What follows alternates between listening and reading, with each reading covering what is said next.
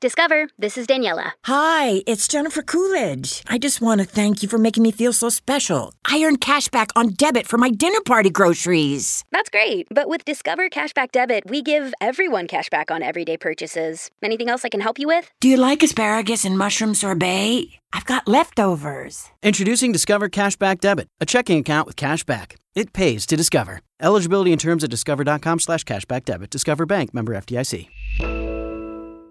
Cuando el tráfico te sube la presión, nada mejor que una buena canción. Cuando las noticias ocupen tu atención, enfócate en lo que te alegra el corazón. Y cuando te sientas mal, un buen médico te ayuda a sanar. Sabemos que mantener tu salud es tu prioridad, también es la nuestra en Kaiser Permanente, donde trabajamos juntos para cuidar de todo lo que tú eres. Kaiser Permanente, para todo lo que tú eres. Kaiser Foundation Health Plan of the Mid-Atlantic Stay Inc., 2101 East Jefferson Street, Rockville, Maryland 20852.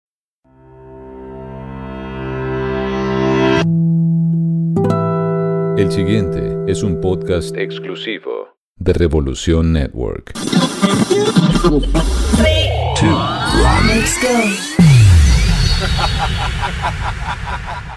Antes de comenzar, ¿por qué no hablamos del poder de la música? El poder de la música. La música puede expresar lo que uno siente. Un lenguaje emocional, intuitivo e innato. Para mí la música es felicidad. Para mí la música es amor.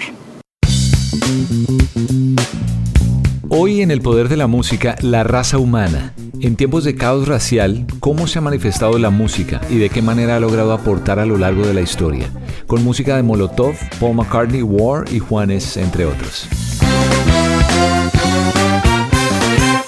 Hola a todos, feliz de recibir sus mensajes, sus comentarios. Gracias por conectarse aquí con el poder de la música a través de Revolución Network. Yo soy el gato Humberto Rodríguez. Y bueno, en el episodio de hoy, la raza humana. He querido compartir algo que me afecta profundamente y estoy segurísimo que a ustedes por igual. Masacre en El Paso. Un tiroteo en un centro comercial de El Paso, Texas, deja al menos 20 muertos y 26 heridos.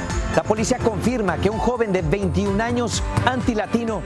I am so sorry to tell you to nine more people who've been killed in a second mass shooting, this time Dayton, Ohio. Between these en eventos de días recientes hemos conocido sobre la cantidad de tiroteos que se han dado en Estados Unidos especialmente. Y algunos relacionados con el racismo y la xenofobia. Por eso quise investigar un poco sobre lo que históricamente ha sido la música y de qué manera ha servido para crear conciencia o para denunciar socialmente, incluso ha aportado para la humanidad. La música siempre ha sido una de las grandes aliadas de la denuncia social, de la lucha antirracista, y muchos artistas han contribuido a la denuncia del racismo. Pero antes de compartirles algunas cosas que encontré, quiero que oigan esto. Está en inglés. Lo dijo hace unos tres años Jane Elliott, que es una ex profesora y activista norteamericana. Ahorita por estos días en las redes está circulando algo que parece reciente, pero realmente fue hace unos años que dio esta mujer para una entrevista en un noticiero y le preguntaban por qué odiamos. Así comienza. We hate because we're taught to hate. We hate because we're ignorant.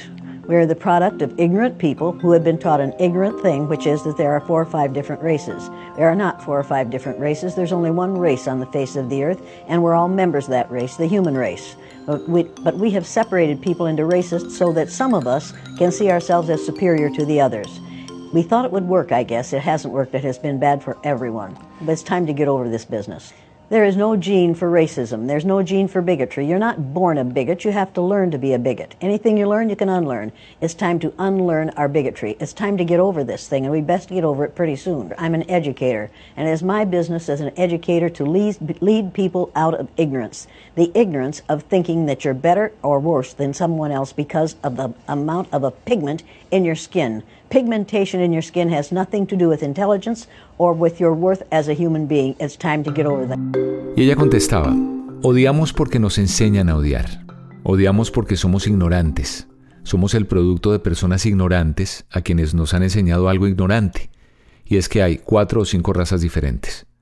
No hay cuatro o cinco razas diferentes, hay una sola raza sobre la faz de la Tierra y todos somos miembros de esa raza, la raza humana pero hemos separado a las personas en razas para que algunos se vean como superiores a otros y seguro pensaban que eso iba a funcionar, pero no ha funcionado. ha sido malo para todos. No hay un gen para el racismo, no hay un gen para la intolerancia contra los que opinan diferente a nosotros. No nacemos intolerantes. Hay que aprender a ser intolerante. Y cualquier cosa que uno aprende, la puede desaprender. Esto decía Jane Elliot. Fíjense, esta mujer en el año 68, 1968, fue la responsable de un experimento que demostró y que yo creo que en este 2019 sigue demostrando que vivimos en una sociedad profundamente racista. Pero antes de contarles el experimento que hizo esta mujer y que fue aplaudido y criticado por igual en ese 1968, me parece que es momento de recordar una canción que escribió un artista colombiano, Juanes, ganador de más de 20 premios Grammy Latinos, vendido más de 15 millones de copias, pero esta versión de un desconectado que hizo Juanes MTV Unplugged, que era el tercer álbum en vivo de él, fue grabado justamente así, en vivo frente a un increíble público en un sitio llamado el New World Symphony Center en Miami Beach. Esto fue en febrero del año 2012. Y esta canción, Odio por Amor, que esa noche tuvo además un coro tipo gospel al final, que lo van a oír, fue dirigido por Juan Luis Guerra. Pero esta canción describe posiblemente la mejor manera en que podemos empezar a cambiar el odio por el amor. Y uno espera, yo soy de los que sueña con ese tipo de cosas igual, que los cambios deben comenzar inmediatamente. Entonces, oigamos a Juanes y ahí nos vamos ambientando y ya les cuento un poco más del episodio de hoy, La raza humana. Juanes. It's time to change. El odio por amor. Es tiempo de cambiar en la mente de todos. Y el odio por amor. It's time to change. El odio por amor.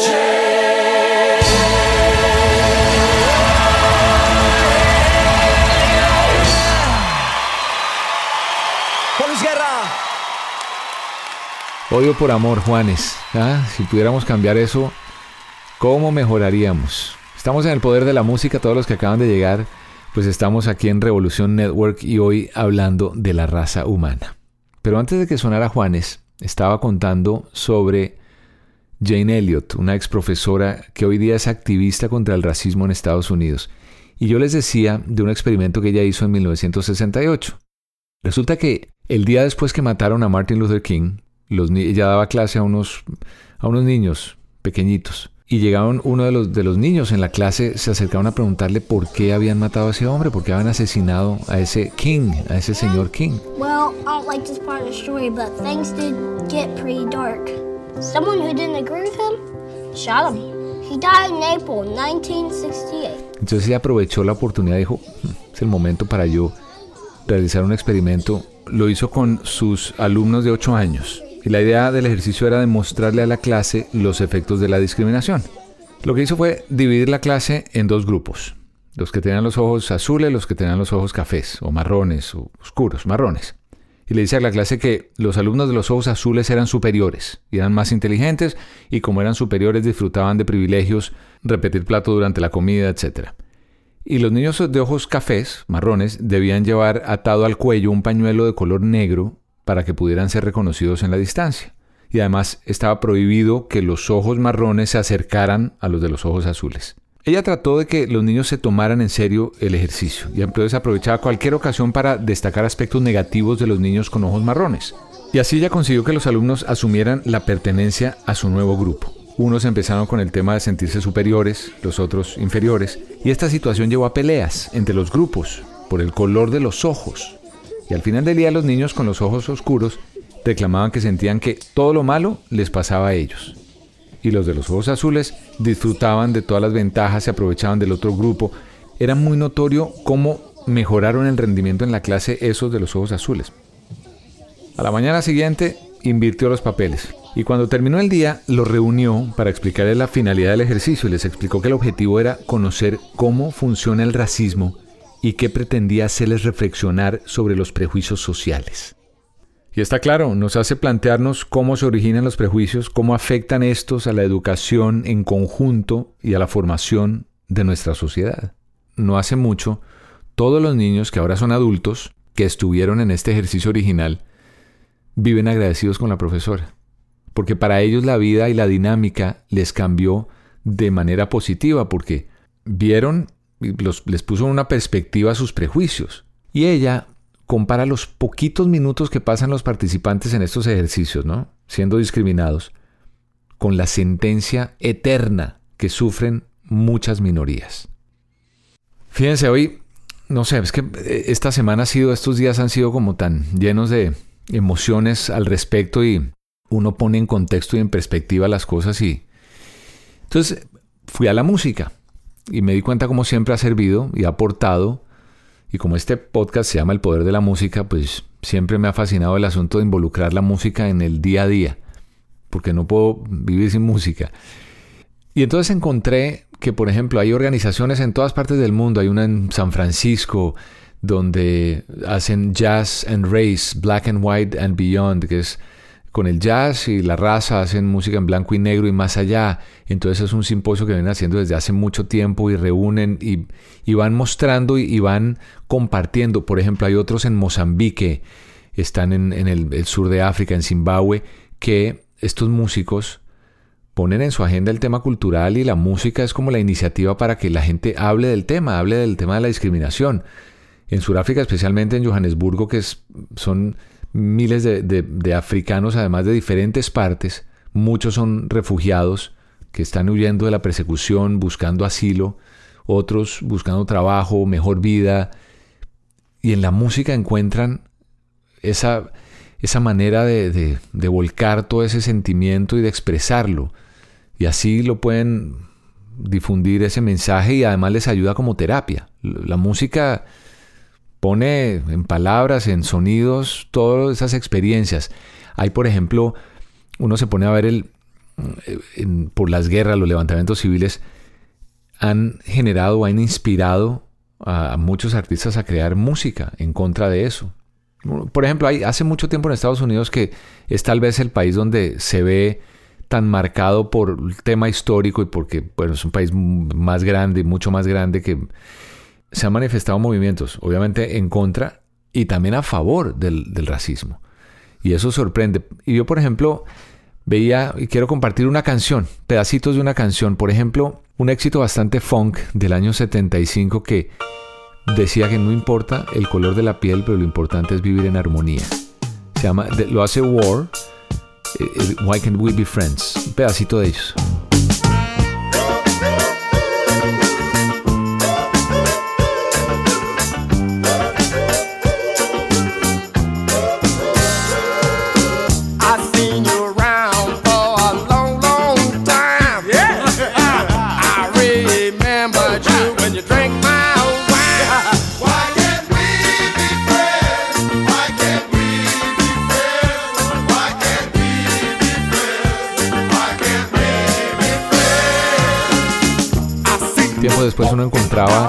Música que hacía referencia a los colores de las teclas de un piano, pero el sentido tal vez más profundo era el tema de la integración racial y la armonía entre las razas, y era este Ebony and Ivory, el ébano y el marfil, que era además cantada por Paul McCartney y Stevie Wonder, ¿no? que viven en perfecta armonía.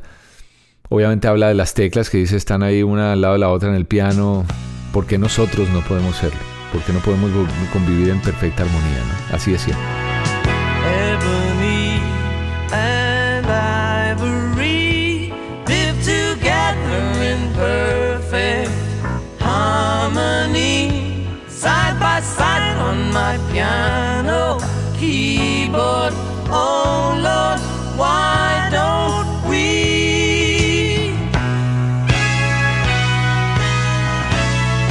Otra para poner en español, hace unos años, en el, hace unos 10, 15, en el 2000, principios de los años 2000, una canción de los mexicanos Molotov, Frijolero, que tiene algunas estrofas en inglés y en español y hablaba sobre la frontera en esta uno y esto estamos hablando hace 15, 16 años de esta canción y hablaba de lo mismo que está viviendo hoy en día Estados Unidos problema, la situación tensa en la frontera de los dos países. Y frijolero es una manera de decir decentemente algo que es muy despectivo para ellos, que es lo de beaner. Beaner, que se utiliza para nombrar a los inmigrantes latinos en Estados Unidos. No me digas Beaner, hay un pedazo de la canción No me digas Beaner, Mister, una medio grosería, te sacaré un susto por racista y culero. No me llames frijolero, pinche gringo. Ahí está un poquito de Molotov.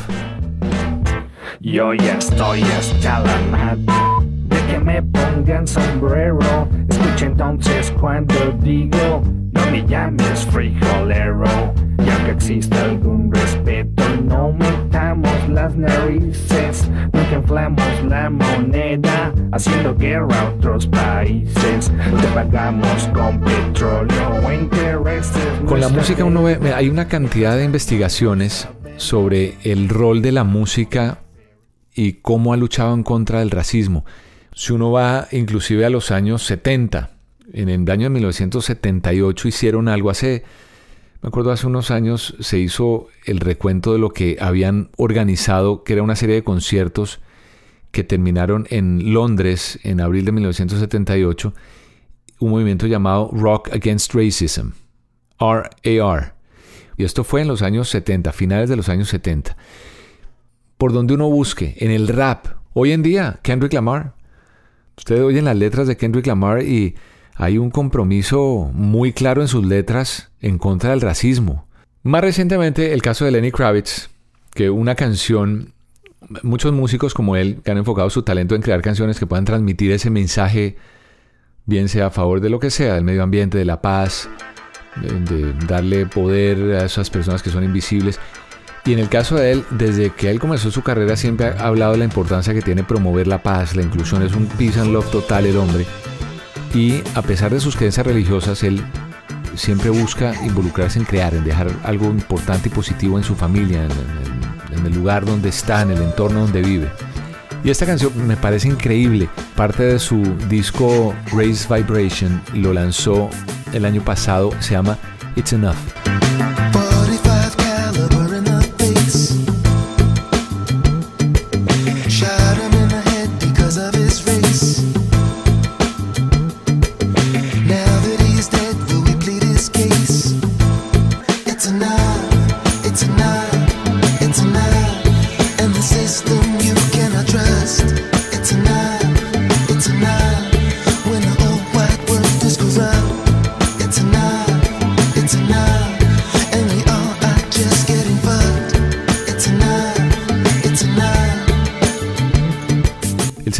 Enough, que esto hace como una crítica al estado actual del mundo.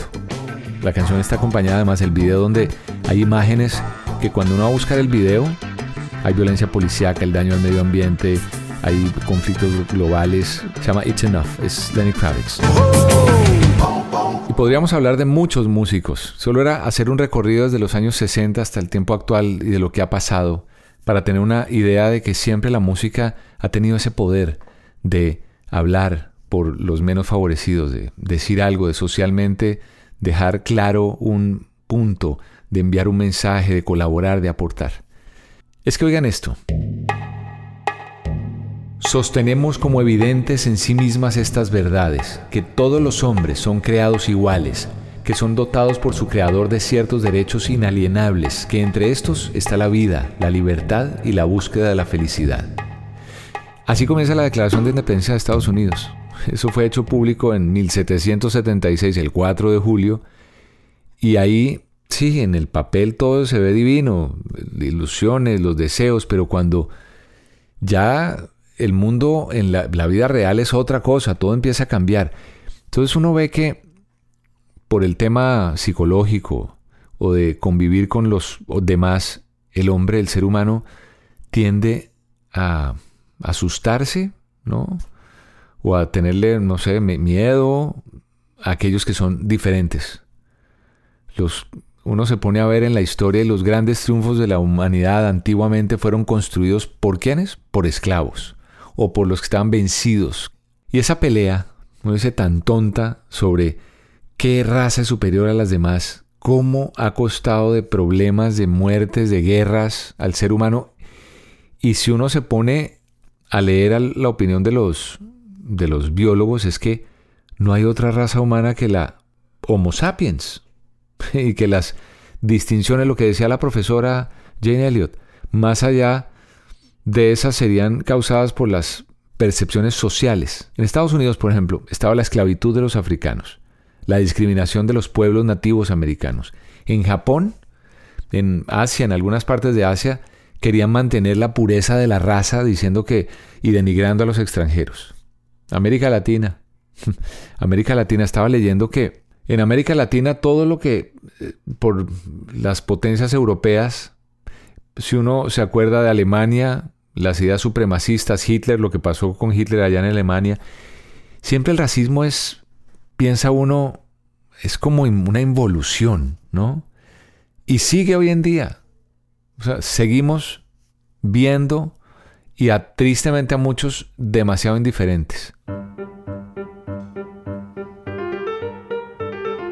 Esta semana justo encontré algo de información sobre el racismo en el mundo. Y me encontré esto los cinco países con mayor índice de discriminación racial. La ONU declaró en el 66 el Día Internacional de la Eliminación de la Discriminación Racial, 1966. Y con todo y eso que hacen y las campañas y todo lo que hay, naciones enteras ven cómo la intolerancia, el racismo, la discriminación racial siguen y siguen creciendo. Y uno pensaría, en estos tiempos, Hace un año el Banco Mundial hablaba de un informe donde veía cómo la discriminación racial en América Latina, o sea, los afrodescendientes sufren del tema social, están en, desventaja de, los mestizos, de los blancos. Y el informe, yo veía un informe que hizo eh, para Naciones Unidas decía, en América Latina la discriminación racial es más importante, se produce contra las poblaciones indígenas y de origen africano. Eso decía el Comité para la Eliminación de la Discriminación hace tiempo allá. Estados Unidos en los últimos años ha subido más del 150, 160% en términos de, del racismo, según una publicación de la Liga Antidifamación. Y en ese estudio hablaban de esa situación que principalmente llegó a ciudades como, como Illinois, como Nueva York, como o estados, Colorado, en Texas, en California, en la Florida, en Virginia, donde las campañas discriminatorias se propagaron. Y eso se vio con, bueno, cantidad de cosas que hablaban de la supremacía blanca en el territorio norteamericano. Entonces uno ve que todas esas expresiones de odio racista, también se han difundido, se han viralizado en medios de comunicación, en Internet, hoy día con las redes sociales. Es salvaje realmente lo que uno encuentra, las opiniones llenas de odio. Y uno ve que no solamente en Estados Unidos, en todo el mundo, hoy por hoy, estamos oyendo, leyendo, proponiendo, los gobiernos tratando de tomar medidas preventivas.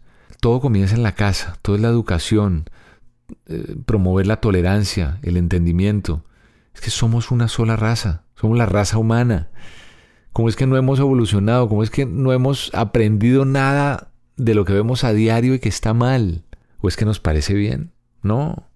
Y al igual que muchos, yo espero que estas formas de discriminación, de racismo, de clasismo, de sentimiento de superioridad que tienen muchos en el mundo, pueda algún día disminuir.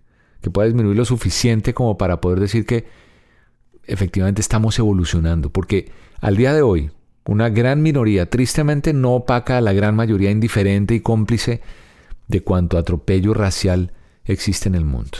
El asunto, por lo que veo, está en la educación, en el conocimiento, en nuestras casas, en esas conversaciones que tenemos con nuestros amigos, con la familia, en el momento de comer, de desayunar, no sé, en los momentos más familiares, más íntimos, más personales.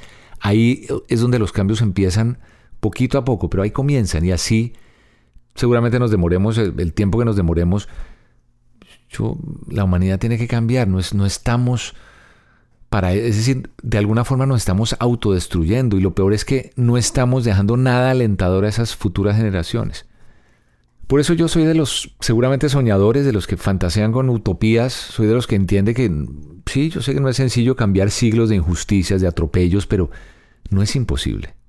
Si uno comienza cada día a respetar más, a entender, a no juzgar, a no criticar, a ser más inclusivo. Si nosotros hacemos esa promesa personal, nosotros podemos hacer mucho. Podemos seguir persiguiendo ese estado en el que podamos convivir sin rencor, sin resentimiento hacia alguien que se vea diferente a nosotros o piense distinto a nosotros, mucho menos seguir sembrando esas ideologías en nuestros hijos y en las generaciones que vienen, ¿no? Quiero dejarlos con los cuatro puntos fundamentales después de todo lo que sucedió en la Segunda Guerra Mundial, de esos terribles horrores el mundo entero hizo una Carta de Derechos. Y el texto de la Declaración Universal de los Derechos Humanos, que fue inspirado en un texto del siglo XVIII, esto fue en 1948, después de todo lo que pasó, finalmente el objetivo de esta declaración de la ONU era proteger los derechos del hombre, promover además los derechos del hombre para tener paz, para tener justicia, y los cuatro primeros puntos que me parecen, y con esto cerrar ya, son cortos. El primero dice, todos los seres humanos nacen libres e iguales en dignidad y derechos, y dotados, como están de razón y conciencia, deben comportarse fraternalmente los unos con los otros. 2. Todas las personas somos iguales sea cual sea nuestro origen, etnia, color, sexo, idioma, religión, opinión política o cualquier otra condición. 3. Todo individuo tiene derecho a la vida, a la libertad y a su seguridad personal. Y cuatro, nadie estará sometido a la esclavitud ni a la servidumbre. Nadie será sometido a torturas ni a penas o tratos crueles, inhumanos o degradantes. Gracias por estar aquí en el Poder de la Música hoy. Por hoy los dejo y los invito para que nos conectemos la próxima semana aquí por Revolución Network en este podcast El Poder de la Música. Para sus comentarios, opiniones, me encantaría que me escribieran arroba Humberto el Gato, arroba Humberto en las redes sociales, Twitter, Instagram, igual ahí en Facebook, el Gato Humberto Rodríguez. Gracias por conectarse. La semana que viene los espero con otro episodio de El Poder de la Música.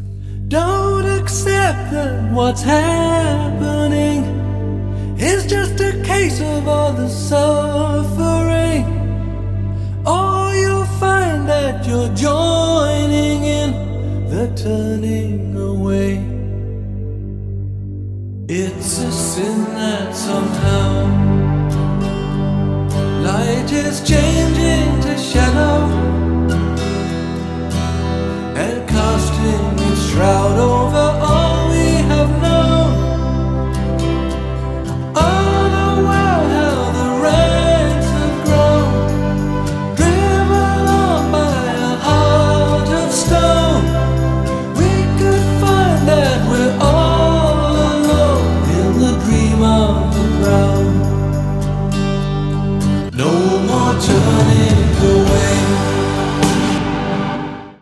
Cuando el tráfico te sube la presión, nada mejor que una buena canción. Cuando las noticias ocupen tu atención, enfócate en lo que te alegra el corazón. Y cuando te sientas mal, un buen médico te ayuda a sanar.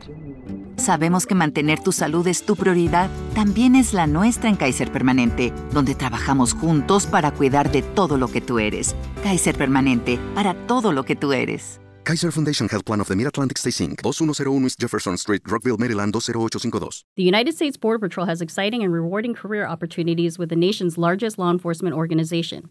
Earn great pay, outstanding federal benefits, and up to $20,000 in recruitment incentives. Learn more online at cbp.gov slash career slash USBP